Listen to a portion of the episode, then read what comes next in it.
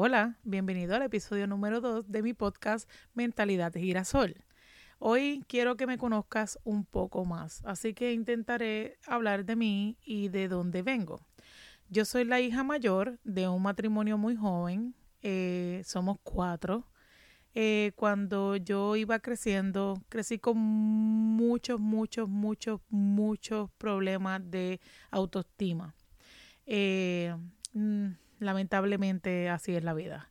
Este, este capítulo va a ser un poco difícil, yo pienso. Eh, soy bien impulsiva. He intentado controlar eso y yo creo que ya he madurado porque con el tiempo tú aprendes a coger tus batallas. Pero hablando de la Arely chiquita y de la Arely joven, adolescente, era bien impulsiva, bien inquieta, no me quedaba callada, yo no pensaba mucho lo que yo decía y boom, lo disparaba todavía. eh, soy bien malcriada ahora mismo. Antes no decía ni malas palabras, pero soy bien malcriada. En el sentido que digo muchas malas palabras, pero voy a intentar ser lo menos malcriada posible. No les prometo nada.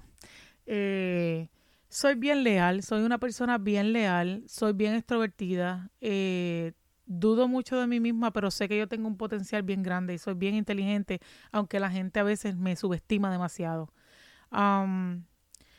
sé que tengo muchas cualidades buenas. Soy amistosa, soy siempre servicial, soy una persona que prefiere la paz y escuchar y no pelear, pero sé pelear muy bien, así que pues no dejo que nadie joda conmigo.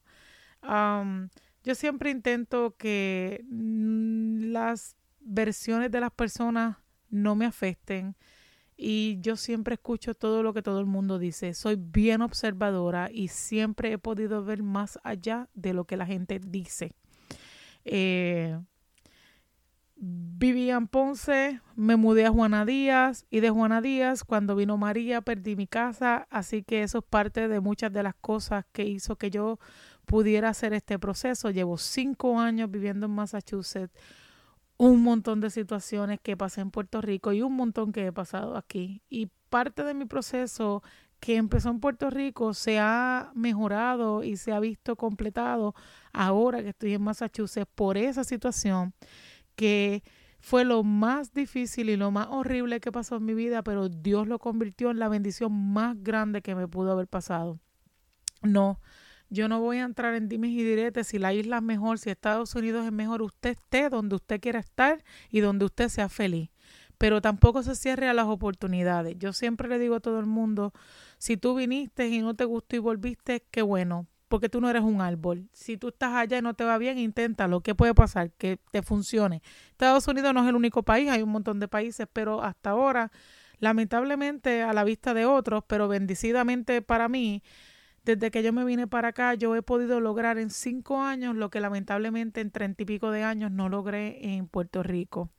Pero allí está mi familia y sigo teniendo lazos y, es bueno tener raíces y saber de dónde tú saliste, dónde tú estás y yo estoy bien clara que yo tengo un propósito y yo sé que yo voy a llegar bien lejos.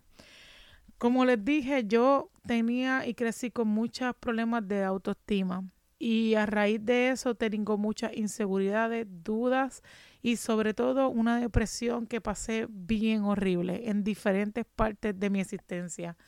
Y con varias situaciones se vieron más agravadas. Este, por ejemplo, cuando estuve casada por primera vez, ese matrimonio me hizo estar en una depresión bien grande. Pero lo que realmente detonó la depresión fue cuando yo fui madre. La maternidad y yo mm, no nos llevamos muy bien en aquel momento. Y realmente yo he tenido que aprender. Dios ha logrado sanarme y yo he hecho las paces con mi maternidad.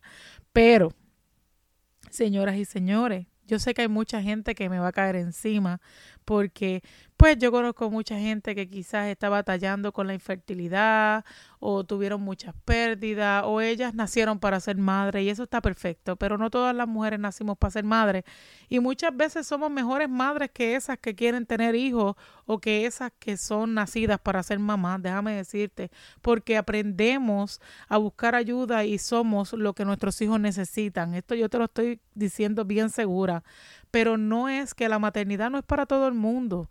O sea, una mujer no debe definirse porque puede o no puede dar vida o puede tener hijos o no.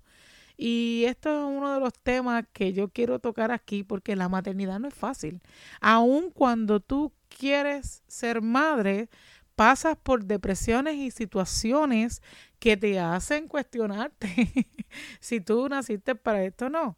La maternidad es un roller coaster que tú subes y bajas y por más que tú quieras ser madre o por más que tú digas que tú naciste ser madre, pues mira, a veces no es tan fácil. Y estando ahí es que te das cuenta como que contra, como que esto no era. Y uno tiene que aprender a cuidarse a uno misma primero. El mundo te dice, no, no, no, tus hijos primero, el marido primero, pero yo te digo que no. Tú tienes que ser primero porque si tú no estás bien, ellos no van a estar bien.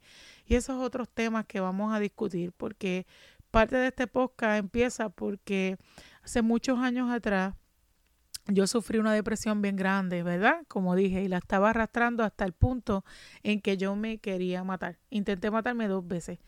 Pero Dios tenía un propósito para mí y yo sé que yo decidí buscar ayuda en el 2013, salir adelante, poner a mis hijos en, en psicólogo también, divorciarme y tomar las riendas de mi vida, bloquear todas las voces que estaban a mi alrededor, cortar con un montón de gente emocionalmente y físicamente, que ya estas personas me habían sacado de sus vidas, porque claro, cuando las personas ya no pueden sacar de ti o tú empiezas a necesitar mucho, tú eres la mala, tú eres la tóxica y dejan de ser tus amigos. Pero a mí me costó muchos años entender que esas personas, esos familiares, realmente ya habían cumplido su propósito. No se trata de amarlo, se trata de que tú tienes que amarte más y cuidarte más.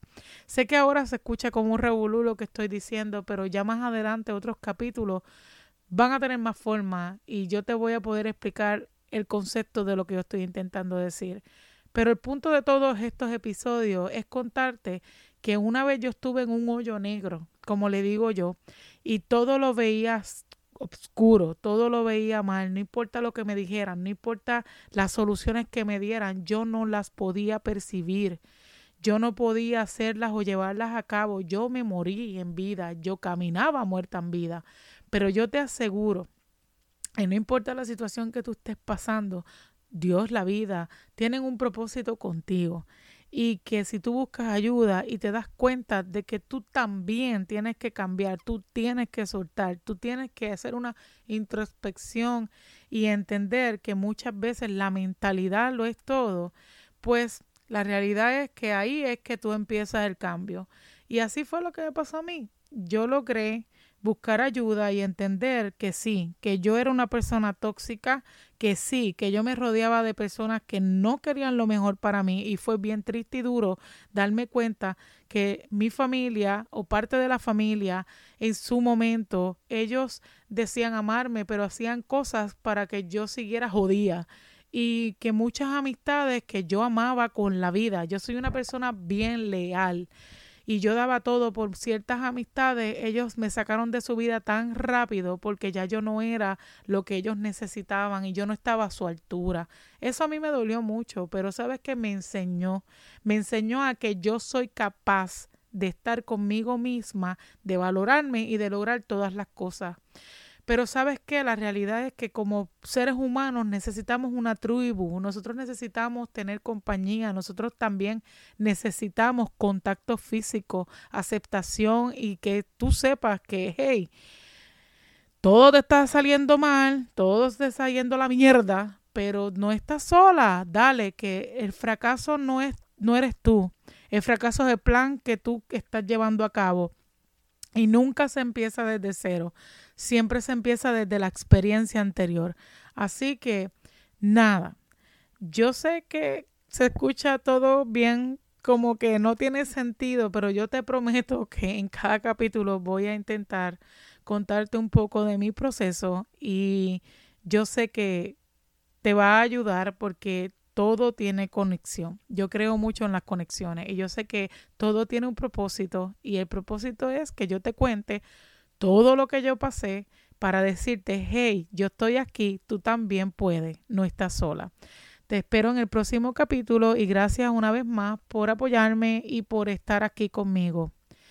Que pases buen día, buena noche, buena tarde, no sé, lo que quieras. Bye.